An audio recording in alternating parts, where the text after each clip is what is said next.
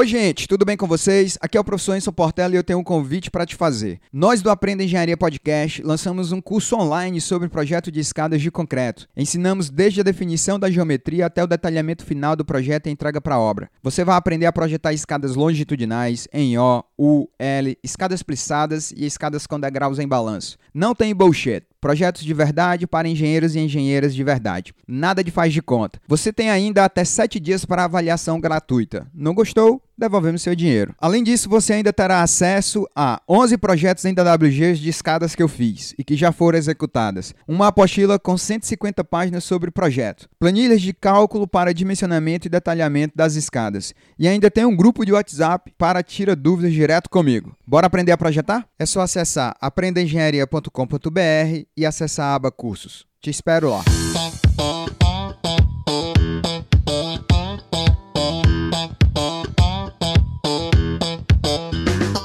Fala galera, aqui professor Enson Portela falando e no episódio de hoje nós vamos bater um papo sobre um modelo bastante utilizado em engenharia, que é o famoso modelo de bielas e tirantes. Você já ouviu falar ou sabe o que faz esse método? E o que o torna tão bom? Quais as vantagens e desvantagens? Como que é o passo a passo de solução através desse modelo? Todas as questões foram discutidas ao longo do episódio de hoje, então fica comigo até o final, que eu te prometo que vai valer a pena.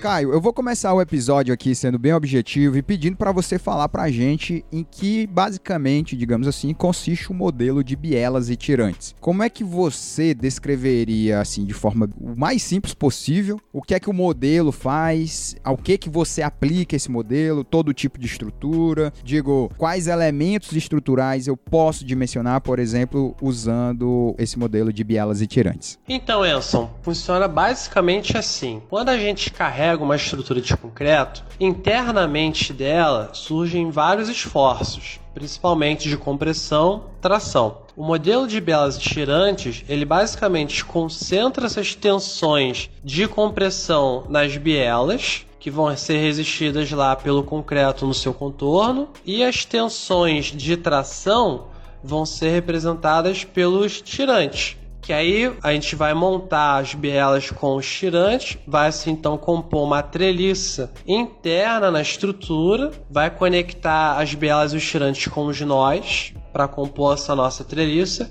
A maioria das vezes ela é isostática e todo esse carregamento ele vai ser aplicado de uma maneira equivalente em forças nesses nós. Então a gente simplifica tudo ao cálculo de uma treliça. Entendi. Mas aí o que é que você está chamando de forças equivalentes? Você faz uma equivalência de força para gerar o mesmo esforço ou é por área de influência do carregamento? O que é que você quer dizer com forças equivalentes? É, seria basicamente pegar a área de influência do carregamento para aplicar no nó da treliça e os momentos a gente transformar eles em binários para aplicar também nas extremidades da treliça. Tá, o modelo de bielas e tirantes, ele pode ser aplicado a exatamente qual tipo de elemento estrutural? É, a princípio a gente poderia aplicar todos os tipos de estruturas, mas tem algumas estruturas que já não são assim tão práticos de se aplicar. Por exemplo, as vigas, a gente pode dimensionar qualquer viga usando os modelos de bielas e tirantes.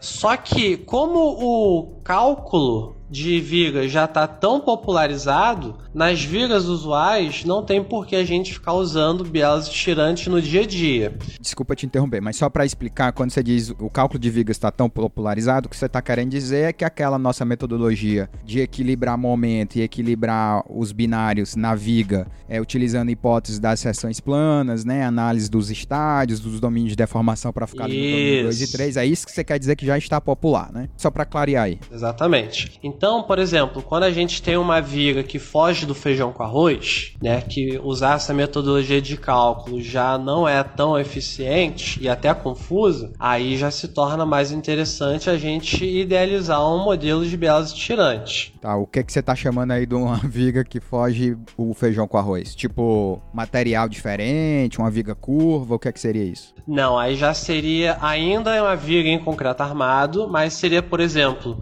uma viga com variação de seção, uma viga com abertura, uma viga com carga concentrada muito alta num lugar específico. E todas essas situações vão gerar regiões com descontinuidade na distribuição ali das tensões internas. Entendi. Então, fazer um modelo de biase tirante para esse elemento ou para um local desse elemento é uma alternativa mais simples da gente dimensionar e entender como que vai ficar o detalhamento dessa peça, entendeu? Que no caso aí, obviamente, o detalhamento da peça vai, imagino eu, acompanhar os seus tirantes, né? Onde você colocou o tirante, você vai calcular aquela força, fazer análise da força com a tensão do material, no caso aço, e aí você vai ter uma área mínima ali para poder resistir àquela força de tração dentro da peça de concreto, né? Eu imagino que é, que é o que a gente faz lá no consolo, né? Eu conheço mais o modelo de bielas de tirantes que eu vindo de consolo, cálculo de consolo, ou consolo, né? Dependendo da região do Brasil Brasil aí que você chama, eu, eu chamo de console, me acostumei, ou o cálculo lá do bloco, né, que são dois elementos estruturais, e aí eu não sei se você vai concordar comigo, mas imagino eu que são dois elementos estruturais que já é bastante popular você utilizar o modelo de bielas e tirantes para calcular, né, esses elementos. Isso, exatamente. Beleza. Caio, eu sempre peço aqui para os nossos convidados falarem um pouco de si. A gente, obviamente, atua em áreas similares, ali a parte de análise de estruturas, projeto de estruturas. Vou usar até uma frase sua que você falou numa live nossa. Tem muita gente gente que me conhece que não te conhece e vice-versa. Então peço aí que você conte um pouco da sua história. Pelo seu sotaque aí, eu imagino que algumas pessoas sabem que você aí não é do Maranhão, mas mora no Maranhão. Explica pra gente como foi essa trajetória aí, como é que a engenharia, se é que foi realmente a engenharia que te levou pro Maranhão. Mas conta um pouco aí da tua história, da tua ascensão profissional dentro desse universo da engenharia. Pediria que você contasse aí um pouco da sua biografia para os nossos ouvintes. Então, pessoal, eu sou o Caio Guiar. Eu tenho sotaque diferenciado porque eu sou carioca da gema, então peço desculpa aí pelo chiado excessivo durante esse podcast. Eu me formei em engenheiro civil em 2015, então a meu período de estágio foi meio que nesse boom da engenharia no Brasil. E eu tive a oportunidade de estagiar em excelentes escritórios lá no Rio. Trabalhei muito com detalhamento de armaduras, que era o que eu mais fazia nos estágios. E quando eu me formei, eu me formei no início da crise. Então não consegui emprego, fiquei desempregado e eu falei, cara, o que, que eu vou fazer da minha vida? E aí eu entrei no mestrado. Fiz prova, né? Fiz concurso para UERJ e para a FRJ. Passei nos dois, mas gostei mais da grade da FRJ. Lá dentro eu aprendi horrores, né? Eu mudei assim da água pro vinho lá dentro. Em termos de capacitação técnica, é, é absurdo lá dentro. Eu tô feliz que você falou isso, Caio, porque normalmente as pessoas, e aí você era um cara que, né, que teve uma experiência no mercado, o pessoal associa muito fazer o mestrado com você se tornar um acadêmicozão, né? E eu gostei da sua fala aí de você dizer que sua mente abriu em vários sentidos, né? Pra colocar sim, como sim. ilustração, que às vezes, dependendo do programa que você tá, de quem tá te orientando, o mestrado ele pode te dar uma bagagem profissional voltada para o mercado muito forte. Sim, sim. Inclusive, Enson, o mestrado que eu fiz na FRJ, na FRJ tem dois, né? Tem a COP e tem o PPE. O PPE, ele é o Programa de Projetos de Estruturas da Escola Politécnica da FRJ. Então, ele é um mestrado profissional. Então, todos os professores já tinham muita bagagem de vivência profissional como projetista antes de iniciarem a carreira acadêmica. Então, tudo que a gente aprendia lá dentro era voltado para fazer projeto, entendeu? Legal. E aí, fiz lá o meu mestrado, me formei, continuava na crise não estava conseguindo emprego de jeito nenhum. E aí eu pensei, cara, vou começar a estudar aqui marketing digital, ver o que, que eu consigo aqui. E aí eu fiz um perfil profissional no Instagram, comecei a divulgar um pouquinho da minha dissertação de mestrado lá no meu perfil. Que foi no modelo de bielas e tirantes, não é isso? Isso, para quem não conhece é o arroba c.aguiar.estruturas. Lá no iníciozinho do perfil eu comecei falando muito de bielas e tirantes, tentava fazer umas ilustrações assim bem didáticas. Só que o meu intuito naquele período era de pegar projeto. Eu não consegui pegar nenhum projeto, mas o que aparecia de gente pedindo para eu dar aula era quase todo dia. Aí eu participei de um evento online, fiz amizades com um monte de gente que hoje são grandes amigos meus. E aí um deles, que é o Corsini, ele falou para mim, olha, abriu uma vaga de professor aqui no Maranhão. Me ofereceram essa vaga, mas eu não tenho mestrado, você tem, eu te indiquei. Você quer? Eu falei, pô, cara, eu quero. Aí ele me apresentou o Luciano Reis, que é da Spot, e aí o Luciano me explicou, ó, eu passei pro concurso do IF, mas preciso de alguém para me substituir nas faculdades particulares. Você vai dar aula em tal lugar, tal disciplina e vai ganhar tanto. Você quer? Tem interesse? Eu, pô, tenho. Na semana seguinte, eu comprei a passagem de avião e já tava no Maranhão. Show. Larguei tudo e vim pra cá. Aí começou minha carreira acadêmica, né? Eu tô aqui no Maranhão. Eu lembro até hoje a data, é dia 12 de outubro, porque era dia das crianças. Foi a data que eu cheguei aqui. Tem dois anos isso. E aí eu já dei aula em várias faculdades aqui em São Luís. Hoje eu tô dando aula só na UEMA e comecei a dar os meus cursos por conta própria na internet. Que é a tendência, né, dessa galera aí, tipo eu, você, é transmitir um pouco do nosso conhecimento, não só para quem tem contato físico com a gente no local que a gente tem disponibilidade de dar aula, e sim dar aula para todo mundo do Brasil. Por exemplo, você é professor do IFMA do Ceará, não é? É, isso. Pronto, você dá aula de quê aí? Eu dou aula de pontes e concreto, basicamente. Pois é. E você é um cara que tem doutorado pela USP, então você tem uma baita bagagem, fora sua vivência profissional. Pô, imagina, para alguém ter aula com o Enson, ele tem que ir pro Ceará ter aula contigo. Bizarro, né? Pois é, tem gente que pô, deve ser teu fã, te acompanha, adora o teu trabalho, mas não tem disponibilidade, tipo, pra Fortaleza. Agora, se você lança um curso online, pô, a gente tá no Nordeste, né? O pessoal lá do Sul, que é o mais extremo do Brasil, que a gente vive aí num país continental, pô, ele pode ter oportunidade de ser o seu aluno, entendeu? É isso aí, eu concordo. Por isso que a gente tá nessa juntos aí. Pois é. Mas ó, vamos levantar algumas informações aqui. Você teve um orientador lá no mestrado, né? Quem te orientou? Meu orientador foi o Sérgio Hampshire. Ele, na época, era o coordenador do mestrado. Ele estava, inclusive, na sua banca, que eu fiquei sabendo, de doutorado. Isso. É. Ele é um cara muito conhecido no meio de, de estruturas de concreto e pontes, principalmente, né? Ele sim, é um, assim, sim. Ele, é um cara mundialmente conhecido, Sérgio Hemp. Ele é o presidente da Associação Brasileira de Pontes e Estruturas. Exatamente. Que, inclusive, eu sou associado. eu sou, sou associado ao Ibracom. Aí, ó. É, tem muitas associações aqui no Brasil. É, que bom, que tenham mais aí. Pois é. Mas, ó, voltando aqui ao nosso assunto principal. Uma das fases dentro da solução de problemas de engenharia é o que a gente chama de construção do modelo, né? Eu vou Uhum. construir um modelo, a gente escuta muito isso, né? De forma bem simples, eu gosto de dizer que a gente, né, nós engenheiros, nós não resolvemos a realidade. Nós resolvemos um modelo. E de forma prática, para quem está ouvindo a gente, quando o cara da engenharia diz, não, eu estou criando o um modelo, eu estou resolvendo o um modelo, na prática, o que ele está fazendo é resolver uma equação, normalmente diferencial, mas o que ele está fazendo é resolver uma equação. Ele tem um problema real, que ele faz algumas premissas, cria algumas premissas para simplificar algumas questões desse problema que ele está analisando e ele descreve esse problema através de uma equação diferencial. Ao resolver essa equação diferencial, na prática ele está lá resolvendo o modelo dele. Estou fazendo essa introdução porque eu perguntaria para você o que é que você colocaria como as principais suposições que são feitas no modelo de bielas e tirantes. Em outras palavras, o que que existe, digamos assim, a nível de aproximação nesse modelo? Você já até falou, né, da aproximação da própria, digamos assim, geografia do elemento estrutural para uma treliça, mas tem mais alguma coisa? Que tipo de comportamento de material cabe nesse modelo de bielas e tirantes? O material tem que ser sempre elástico linear? Cabe aí não linearidade física, não linearidade geométrica? Os vínculos são sempre isostáticos? Explica mais pra gente esse contexto. Bem, vamos lá. Só tentar aqui simplificar um pouco mais o que o Enson falou. Na engenharia de estruturas,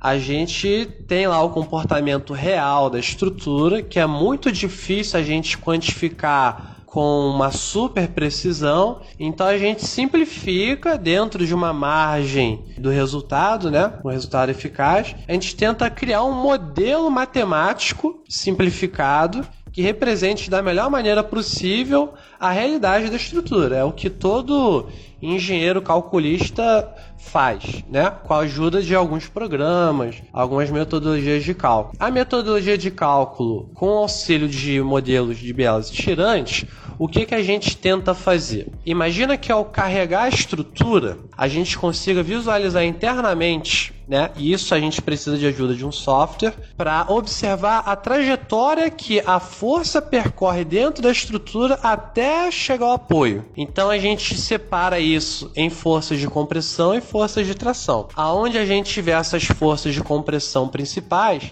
a gente vai posicionar as bielas. E para equilibrar as bielas e compor a treliça, a gente vai posicionar os tirantes, que eles vão sempre ficar ali posicionados próximos às regiões principais tracionadas, né? Quanto à não linearidade física, a gente não consegue usar né, a não linearidade física de uma maneira tão eficiente nos modelos de bielas tirantes o que a gente consegue é garantir o controle da abertura de fissuras, botando uma taxa adequada de armadura nos nossos tirantes, que a gente consegue fazer. Quanto à não linearidade geométrica, por exemplo, o que me vem à cabeça aqui agora é um pilar. Um pilar, como ele é um elemento fininho e comprido, né, que a gente chama de um elemento esbelto, se a gente tiver um desvio acidental no topo ou no meio vai gerar esforços de segunda ordem, que aí já entra em um outro papo. Mas isso a gente não consegue, né, esses efeitos de não linearidade geométrica, a gente já não consegue inserir no modelo de bielas tirantes. É uma análise ainda mais simples. Quanto aos vínculos, o que a gente costuma fazer, por exemplo, se eu tenho uma viga contínua, uma maneira muito simples da gente fazer essa verificação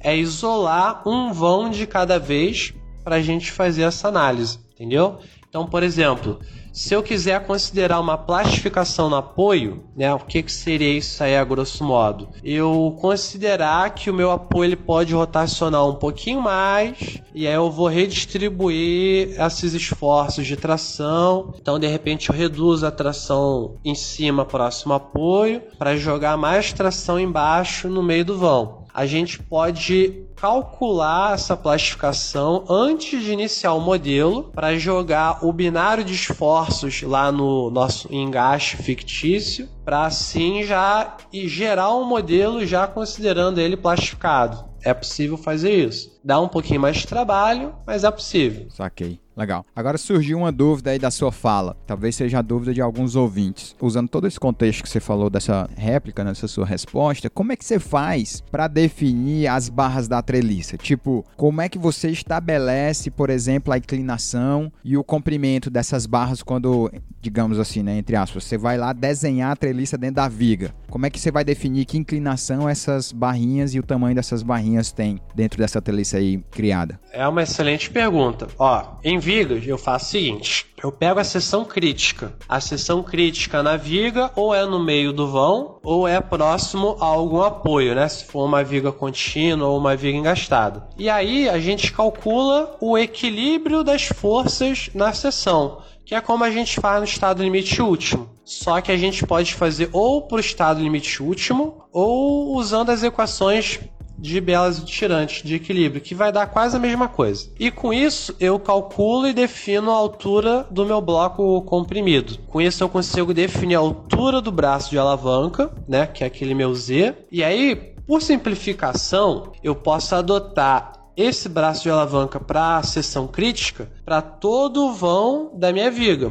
Porque se a gente for levar o pé da letra, cada seção vai ter um braço de alavanca diferente, porque o esforço ele é diferente. E aí a gente vai estar tá produzindo um modelo tão próximo da realidade, mas que vai dar tanto trabalho que para projetar não fica uma coisa prática. O modelo de bielas tirantes é para ser uma coisa prática. Então a gente define a altura baseado na seção mais solicitada. Beleza, com isso a gente define a altura da treliça. Então a gente sabe que vai posicionar a biela alinhada com o centro da compressão e o tirante alinhado com o centro da tração. Isso as barrinhas horizontais, né, superior e inferior. Quanto às barrinhas inclinadas, né, as nossas bielas inclinadas, tem três formas da gente fazer isso. Primeiro é definir onde o cortante é nulo, né, para a gente saber onde o momento é máximo, ali é um ponto de interesse. Ali eu tenho que ter uma barrinha vertical. Ali vai ser o, centro do meu modelo, né? A partir dali que vão surgir as bielas inclinadas. Outro ponto de interesse importante é aonde eu tenho transição de momento fletor positivo para um momento fletor negativo. Então ali é um outro ponto que eu tenho que ter uma barra vertical que ali eu vou ter uma transição do tirante inferior para o tirante superior. Então, o resto do comprimento da minha viga eu posso fazer de duas formas. Ou eu adoto inclinações de 45 graus e o que faltar eu completo com uma inclinação diferente, sendo que para um modelo de braços tirantes o ideal é essa inclinação tá entre 30 e 60 graus, sendo preferencialmente mais próximo possível de 45 graus,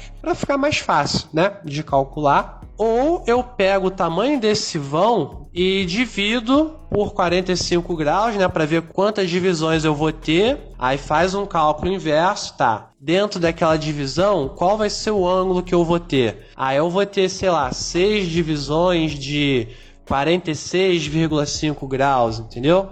Então tem essas maneiras da gente criar o um modelo. Só que assim, isso vai do projetista, né, do que, que ele acha que vai ser mais prático de modelar. Ambas as formas vão conduzir a um modelo que atende ao equilíbrio. Então, assim, no método de biase tirante, não tem um único modelo que vai atender ao equilíbrio e vai estar certo.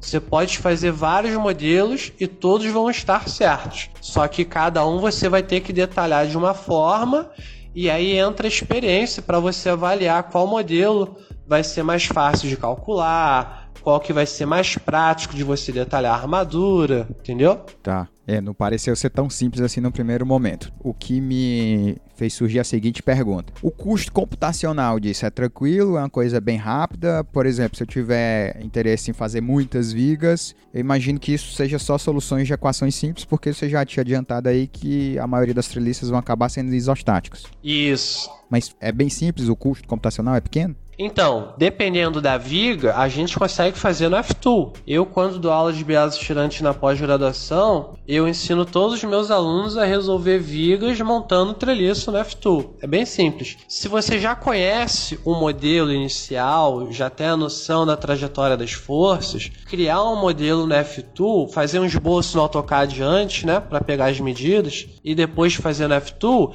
é muito simples. Você não precisa ter um baita programa. Agora, se você vai pegar uma estrutura que você não faz ideia de como vai ser a distribuição das forças internas, por exemplo, uma viga parede em que ela tem variação de seção e mais uma abertura. Pô, não existe um modelo pronto para isso, entendeu? Aí a gente teria que recorrer a um programa mais refinado. Um exemplo aqui que é o que eu tenho conhecimento, que é o SAP. Aí eu teria que modelar um elemento de casca, aplicar o carregamento, visualizar a trajetória das forças internas para ir compor uma treliça e aí, depois disso, que eu poderia partir para o F2 da vida. Então depende do modelo que a gente vai analisar. Inclusive tem treliças que elas são tão fáceis de calcular e os modelos já estão tão populares aí no meio técnico que a gente nem precisa de software, a gente consegue calcular na mão, com a ajuda do Excel, então são de grande dificuldade.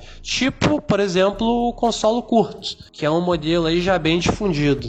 É. Inclusive a própria norma fala muito bem dele, a norma, né, para os mais curiosos, NBR 6118, ela fala bastante do modelo de bielas e treliças fazendo uso para o cálculo do consolos. Como o Caio aí falou, realmente é bem popular já, né, Caio? Sim, bem popular e bem consolidado já aí no nosso meio técnico. Tem muitas pesquisas comprovando a eficiência desse modelo. Caio, quando a gente estuda treliça, a gente aprende que existem vários tipos de treliça, né? Aquelas tem lá a treliça do Pratt, tem lá a treliça do Howe, tem lá a treliça do Warren. Isso para você no modelo de bielas e tirantes é indiferente ou normalmente você utiliza lá a treliça do Pratt ou a treliça do Howe? Como é que você faz isso? Olha, para ser bem sincero, eu não lembro direito a diferença de cada um desses tipos de treliça. Eu lembro Não é só o que ele vai inverter se as barras serão inclinadas da direita para a esquerda ou da, da esquerda para a direita. Porque quando você está, por exemplo, calculando telhados ou treliça para pontes,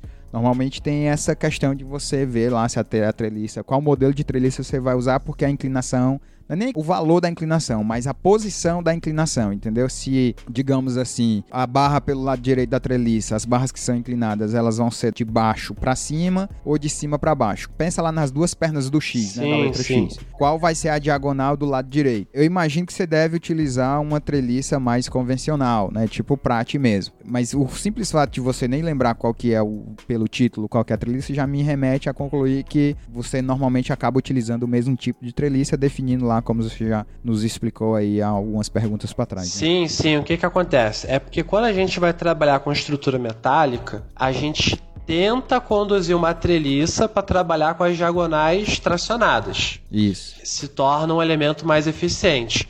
No concreto, se a gente fizer isso, a gente estaria, digamos, forçando a barra. Literalmente, né? é, literalmente, porque não é o comportamento natural da estrutura. Então, as barrinhas inclinadas, elas vão estar sempre apoiadas para baixo. Se eu olhar do centro para as extremidades, a minha barra vai estar ligada no nó superior à direita e no nó inferior à esquerda, então elas vão caindo. É sempre basicamente o mesmo modelo. O que muda mais é o espaçamento e a angulação de maneira que as minhas diagonais vão estar sempre comprimidas. Tá. Você utiliza bielas e tirantes, por exemplo, para cálculo de pilares ou é algo que já foge muito? Para um pilar inteiro, eu não uso bielas e tirantes. Para pilar, o que que se torna interessante? Às vezes, a arquitetura não permite que a gente faça um lance contínuo. A gente tem que variar a seção do pilar, não tem para onde fugir. Quando essa variação é de lance a lance, você tem um lance inteiro com uma seção e embaixo um lance inteiro com uma seção um pouco diferente. E entre esses lances a gente tem vigas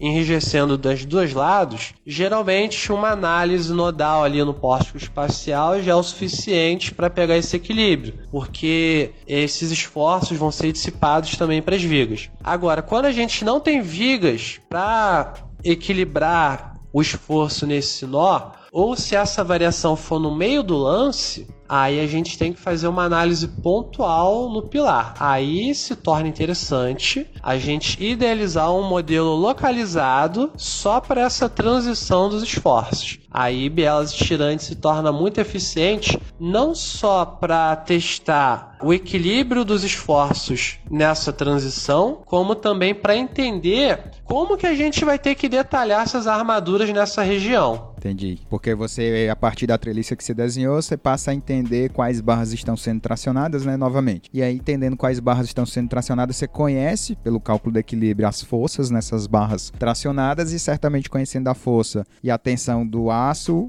obviamente que a gente conhece, você então consegue definir qual é a área de aço novamente necessária para suportar aquela força naquela mesma paralela ali do elemento que você desenhou a tua treliça, né? Exatamente. Além de saber aonde termina essa atração para eu iniciar o meu comprimento de ancoragem, que é muito importante. Aí, obviamente, foge totalmente o cálculo lá, como você faz o cálculo já no nível da tensão, foge totalmente, imagino eu, o cálculo da decalagem que a gente utiliza, né? Porque quando a gente calcula viga, tanto na flexão quanto no cisalhamento do jeito convencional, né? Ou seja, hipótese das seções planas, fazendo análise do domínio da formação, as tensões na flexão e as tensões calculadas pelo modelo de treliça, elas têm uma distribuição diferente de diagrama. E é por isso que a gente precisa decalar o diagrama para saber exatamente qual é a envoltória do diagrama que a rigor, a gente deveria decalar o diagrama de tensões. Mas acaba que a gente fala muito em decalagem do diagrama de momento fletor e de cisalhamento, né? Pelo cálculo da tensão. Então, imagino que essa questão da decalagem você já não precisa resolver. Porque uma vez que você está calculando em termos de tensões, como você mesmo falou, você já sabe exatamente o ponto onde aquela tensão pode ser zerada e começar a contar como comprimento de ancoragem. É mais ou menos por aí? Perfeito. É, o que acontece? Aonde o meu momento fletor é máximo, o meu cortante é nulo. Só que entre o ponto de momento máximo e o ponto de cortante máximo, nesse meio termo aí, eu tenho interação de momento com força cortante. Isso acaba gerando um deslocamento da minha necessidade de aço, que é o diagrama de decalagem. Decolagem. Explicar isso por áudio é meio, é meio complicado, complicado, mas... É, você precisa do diagrama. É, mas pro ouvinte aí, eu tenho um vídeo no YouTube, se você digitar lá, professor Caio Guiar, decalagem de armadura eu tenho um vídeo animado explicando bonitinho, passo a passo, como que funciona a decalagem de armadura numa viga. Porque é uma coisa assim muito visual, entendeu? É, você me passa o link e aí o nosso ouvinte pode ter acesso ao post desse episódio. É só ir lá no apreendaengenharia.com.br, o Caio vai me passar esse link e eu vou jogar esse link lá na publicação do post. E aí se você não quiser procurar, vai direto lá na postagem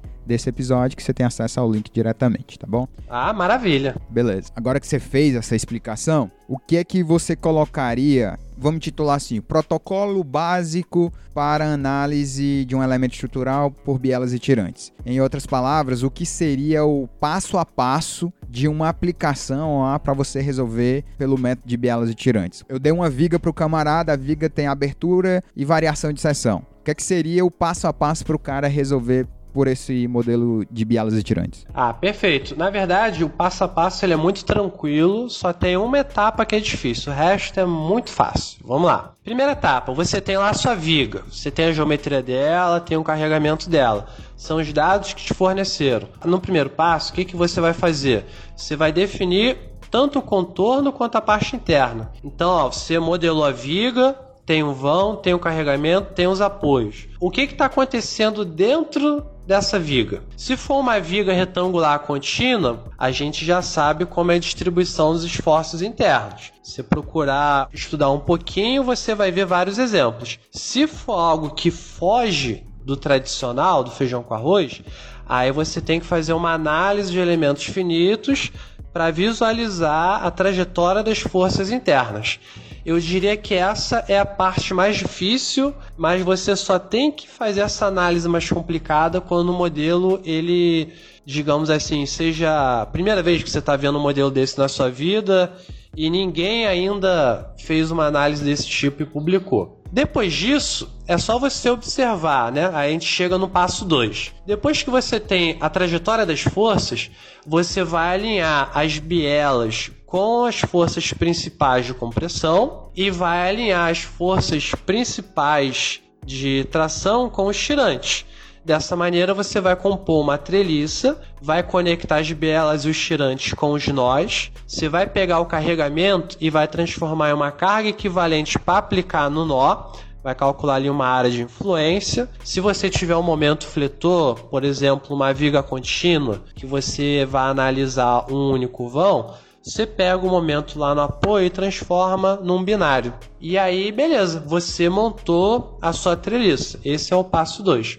O passo 3 é você calcular a intensidade das forças na treliça. Quando é uma treliça mais simples, a gente já sabe, batendo o olho, aonde vai dar compressão e aonde vai dar tração, né? Mas quando é um modelo novo, tem um ponto ou outro que às vezes a gente fica na dúvida se vai tracionar, se vai comprimir, se vai ficar uma barra nula. Então, essa terceira parte é a análise em si. Determinar onde está de fato comprimido e onde está de fato tracionando e com que intensidade. Né? A gente quer saber qual a força que está dando ali. O quarto passo seria a verificação da região comprimida. Antes de começar a calcular a quantidade de aço, a gente tem que verificar se o meu concreto ele não vai estourar na compressão. Então, tem gente que acha que a gente tem que verificar todos os nós e todas as bielas. Calma, gente, não precisa tudo isso. Você vai pegar um nó ou a biela mais comprimida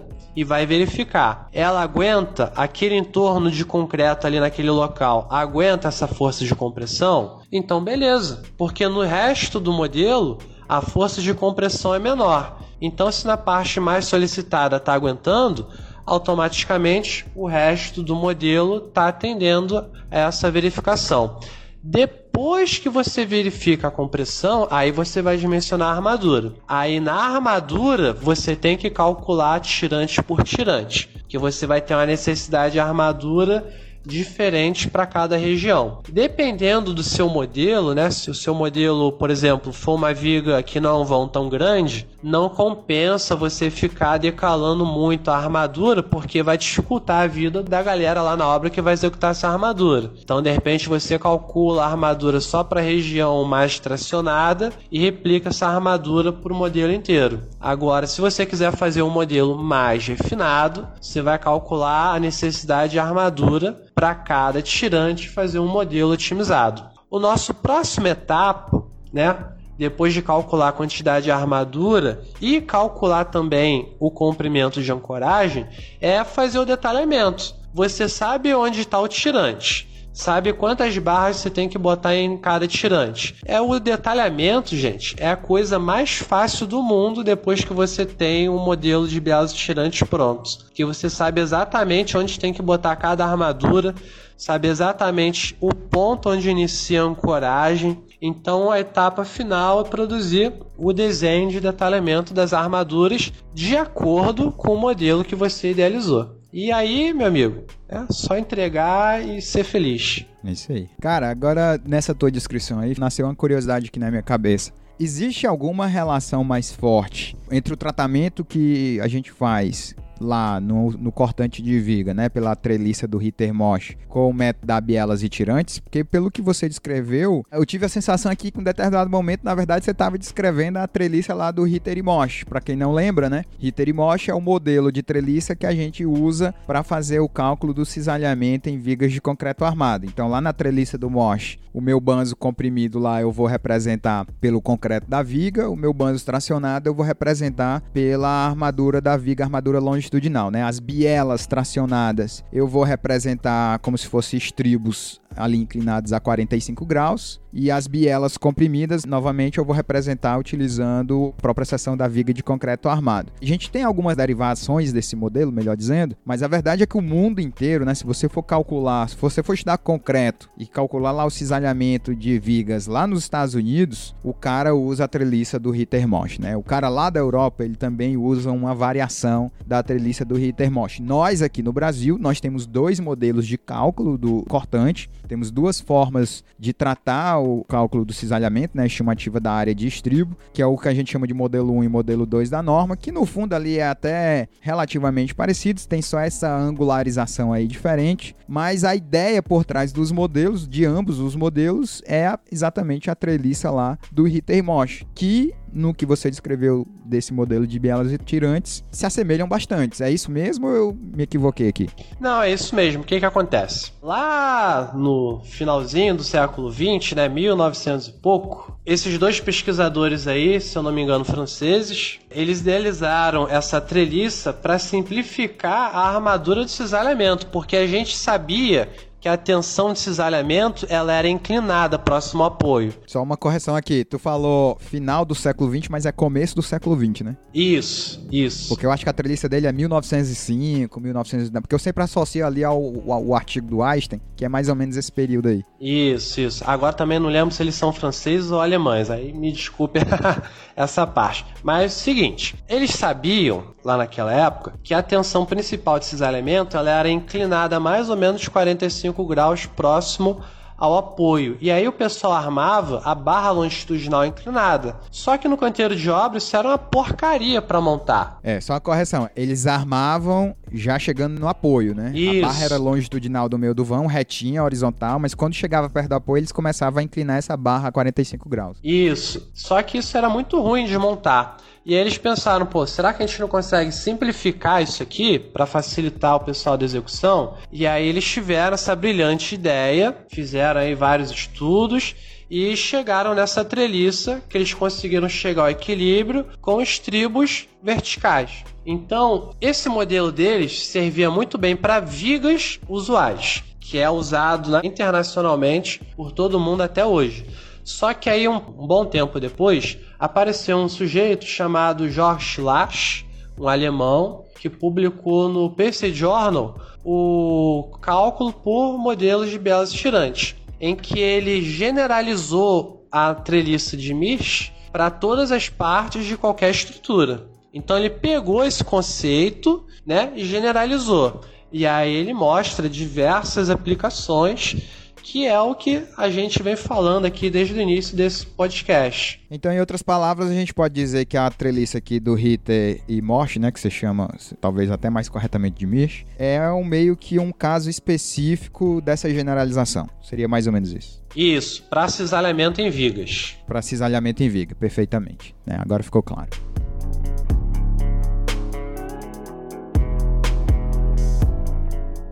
E aí, moçada, beleza? Eu tenho um pedido a fazer. Se você está gostando dos nossos episódios, eu peço tua ajuda na divulgação desse podcast. Mostra lá para os teus amigos engenheiros, engenheiras e estudantes de engenharia. Manda lá o um link do nosso podcast nos grupos de WhatsApp que você tem. Marca a gente nas tuas postagens sobre o nosso podcast. Dá uma força, significaria muito para mim. Valeu!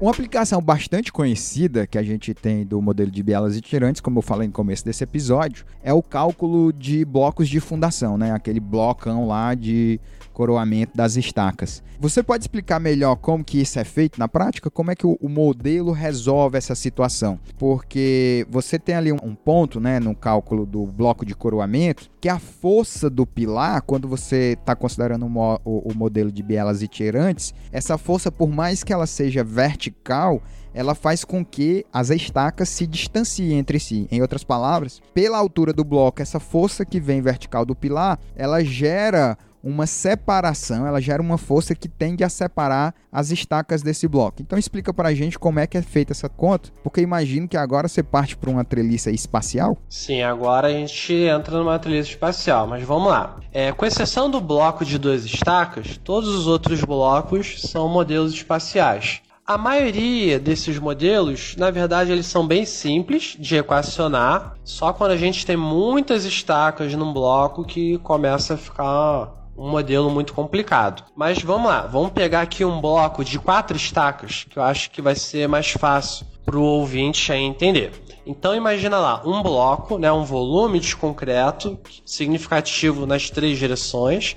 Em cima a gente tem um pilar e embaixo a gente tem quatro estacas. Quando a gente bota o pilar no bloco, a carga que está vindo do pilar ela vai migrar para os apoios, nesse caso, as estacas. Então imagina a força lá no topo do pilar, ela querendo percorrer internamente no bloco até alcançar o topo das estacas. Internamente, a gente já está aí idealizando as nossas bielas inclinadas. E aí quando a gente for olhar a estaca, a gente tem uma força de compressão chegando na estaca inclinada. Como que a gente vai equilibrar isso? A gente vai ter uma componente vertical que a própria estaca vai absorver a compressão. Só que essa força inclinada ela vai ter uma decomposição horizontal, em que ela vai tender a empurrar a minha estaca para longe do bloco. Para que a minha estaca ela não seja espalhada para fora do bloco, eu tenho que equilibrar esse esforço puxando a minha estaca para dentro do bloco. E aí surge o meu tirante. Então, numa treliça espacial de blocos sobre estacas, eu tenho que observar a posição desses tirantes para posicionar as minhas armaduras concentradas e alinhadas com esses tirantes. Então, cada bloco sobre estacas vai ter uma disposição diferente de armadura, justamente para atender o equilíbrio dessa treliça espacial. Se você deixar, eu tenho um artigo do Blevot e Fremy, que são os dois franceses que idealizaram o primeiro modelo de cálculo de blocos sobre estacas, é um artigo internacional em francês que eu, junto com a minha monitora lá de concreto da UEMA, a gente traduziu para o português. Então, oh, quem tiver mais interesse em estudar blocos sobre estacas, é um documento aí muito bacana para você entender como que funciona isso e traduzido, hein, galera? É, e ele tá em algum lugar, tem algum endereço, ou você manda por e-mail, como é que você faz? Eu tenho ele no meu drive. Compartilhe uma cópia, entendeu? Que aí você pode ficar Beleza. pra galera. Deixa livre. No bloco sobre estacas, eu tô falando aqui de armadura principal no tirante, mas quando você vai montar um bloco no canteiro de obras, você vê uma quantidade gigante ali de armadura, principalmente no contorno do bloco. Aquela armadura, pessoal, é para controlar a fissuração no bloco. Imagina o seguinte: o bloco é uma massa muito grande de concreto. E lá internamente no concreto, nos primeiros dias de concretagem, você tem uma reação que gera um calor muito grande ali internamente. E na face externa do bloco, ele está em contato com o ambiente externo, que está menos quente do que lá dentro do bloco.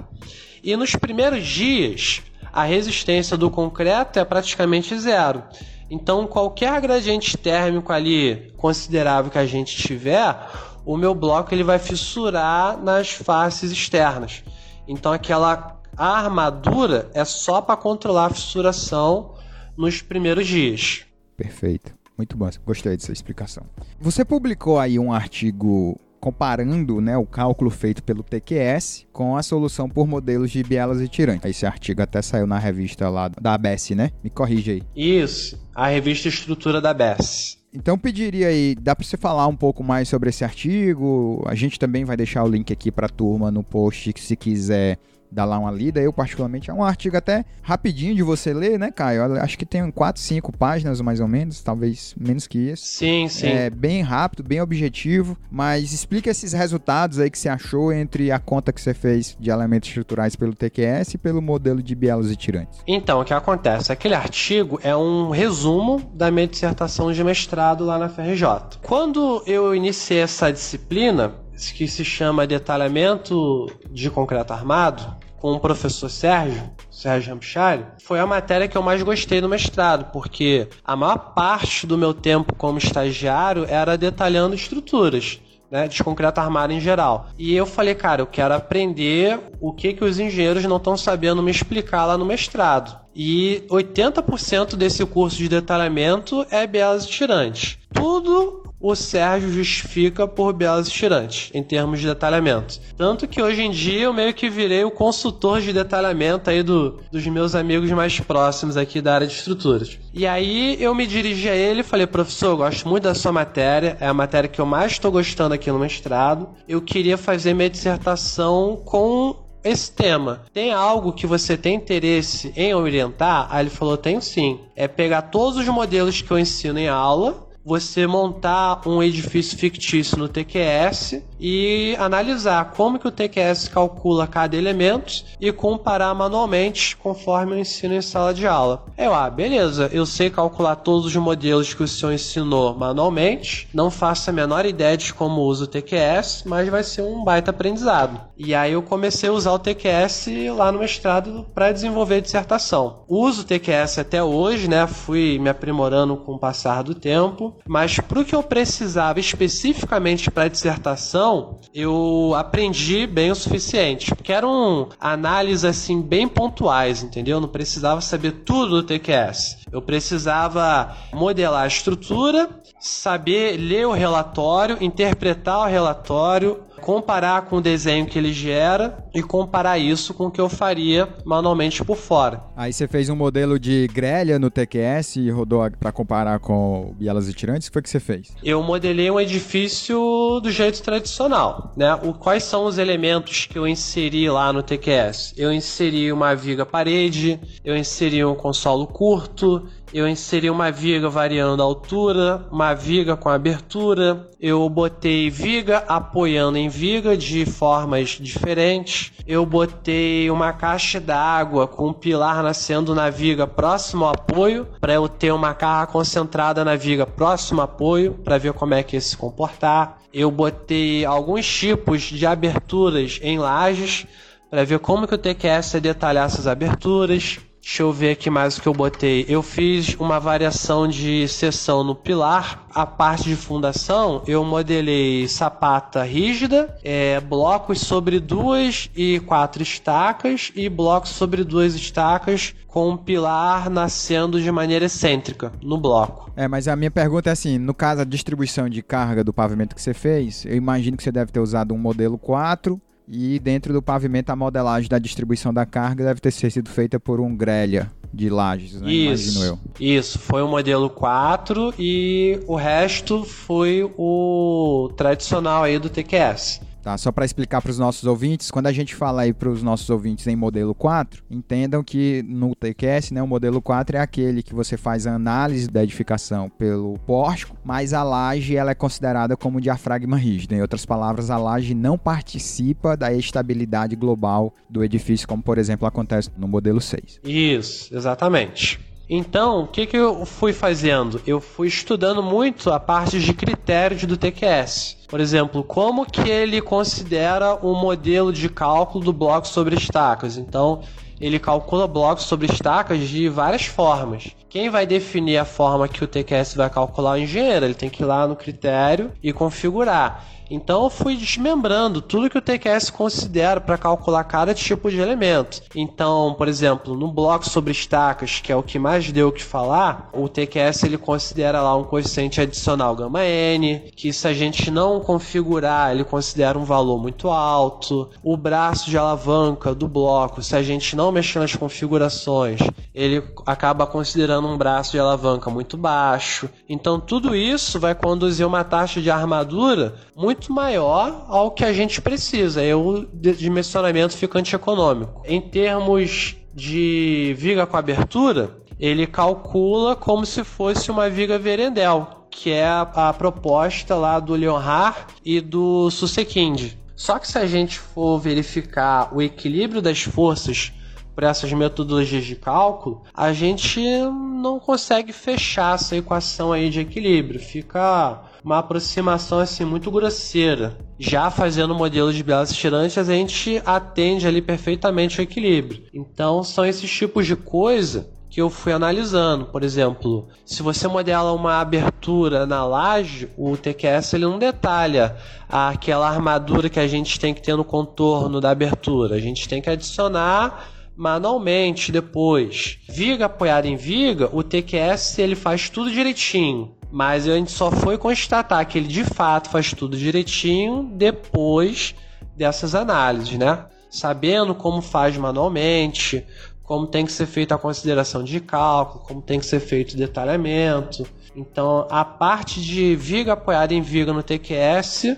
foi a parte que melhor se comportou. Agora, por exemplo, viga parede, consolo curto, o TQS ele emite um aviso falando, olha, essa viga tem dimensão de viga parede ou de consolo curto e o sistema não está preparado para fazer esse dimensionamento corretamente. Isso vai ficar para responsabilidade do engenheiro e o TQS vai detalhar isso aqui como se fosse uma viga usual. Então, assim, é uma coisa do TQS que eu acho assim muito maneira, porque o TQS ele tá assumindo que aquilo ali é responsabilidade do engenheiro, ele não vai fazer. Ele não tem uma base de dados para fazer aquilo ali automaticamente corretamente. E avisa para o engenheiro que ele tem que fazer aquilo ali por fora. Imagina se você faz um consolo curto num programa, você acha que aquele programa tá preparado para fazer tudo 100% certo, pega aquele resultado, não faz uma verificação por fora e envia para a obra, aquilo ali na hora depois de construído vem a ruptura porque foi mal dimensionado, mal detalhado. Então o TQS eu acho ele muito bom por causa disso, porque ele avisa, olha, isso aqui o sistema não está preparado. Isso aqui é, é responsabilidade sua. Bacana. Caio, a gente tá chegando aqui pro final do nosso episódio. Te agradecer demais aqui por gravar, por ceder esse, esse teu tempo aí. Imagino que você sempre tem, né? Tá sempre cheio de aulas, sempre cheio de coisas para fazer. E gentilmente aqui cedeu essa hora aqui para bater esse papo com a gente. Ao final de cada episódio, eu sempre peço pro nosso convidado indicar um livro e um filme aos nossos ouvintes. De preferência até que não tenha a ver o livro, que ele não tenha a ver com o assunto, que não seja um livro técnico, mas obviamente que depende do seu gosto. Então eu perguntaria para você o que você recomendaria de leitura, um livro bacana que você leu, que teve um peso na sua vida, que é um livro que você lembra assim, pô, esse livro realmente foi muito bacana de ler, me ensinou isso, isso. E um filme o que, você colocaria? É sempre uma pergunta injusta indicar o filme que você mais gosta, que você indicaria pro pessoal, mas ninguém tá aqui para ser justo, né? então, eu vou fazer o seguinte: eu vou indicar um livro de engenharia e um livro que não é de engenharia. Pode ser. O livro de engenharia que eu gosto muito particularmente é o volume 3 do Leonhard que é Construções de Concreto. Esse livro ele fala muito sobre detalhamento das estruturas de concreto armado. Volta e meia, ele tenta mostrar um modelo de bielas tirantes, né? Que na época ainda não tinha esse conceito de modelo de bielas tirantes, porque ele só foi sistematizado pelo Stilash, mas para vocês verem que já se tinha noção desse comportamento aí no concreto armado. Então, assim, é um livro que, na minha opinião, é muito bom de você ler para você ter várias referências aí ricas de como detalhar algumas estruturas e entender por que detalhar daquelas maneiras. Agora, um livro que não é de engenharia, eu recomendo todo mundo a ler Pai Rico, Pai Pobre porque é um livro muito legal, é um livro que não é chato de ler, você lê quando você vai ver, você já leu dois, três capítulos e nem sentiu, e é a maneira de você entender de uma maneira bem didática como funciona o empreendedorismo, como investir o dinheiro, como ter o seu negócio, não que eu seja um exemplo de empreendedor, que eu ainda apanho muito nessa vida, mas é assim, um livro que talvez dê um estalo aí na mente de vocês para vocês dar um start, é, estudar alguma coisa assim um pouco diferente. É, ele é um livro que eu diria assim, para o cara que está começando, né, quer dar uma mudada, quer receber uma injeção de motivação e de instrução ali para ajeitar suas finanças, pensar sobre investimento, sobre empreendedorismo, ele talvez aí seja o mais indicado para o começo. Livro do Robert Kiyosaki. Muito bom. Isso aí. Agora, eu sou muito fã da Marvel. Um filme que combina bem com o pessoal de engenharia, eu diria que é, são os filmes do Homem de Ferro e o do Pantera Negra. Mas um filme assim bem diferente, que eu acho que pouca gente deve conhecer, é um filme chamado Sem Limites. Esse filme trata da história de um cara que Com toma. Bradley Cooper, né? Isso. O lado da pílula. É, esse filme é legal mesmo. Esse filme trata de um escritor que ele toma uma pílula que ele começa a utilizar 100% do cérebro, né? Lá na ficção do filme. E aí ele começa a fazer muitas coisas maneiras. Não coisas maneiras do tipo escrever um livro de sucesso. Ele começa a fazer muitas coisas legais. Então, assim, eu acho um certo incentivo pensar, poxa, se eu pudesse aprender mais para usar melhor o meu tempo e ser mais produtivo com as coisas que eu tenho que ser. Então, é um filme que eu acho um filme assim muito bacana de ver.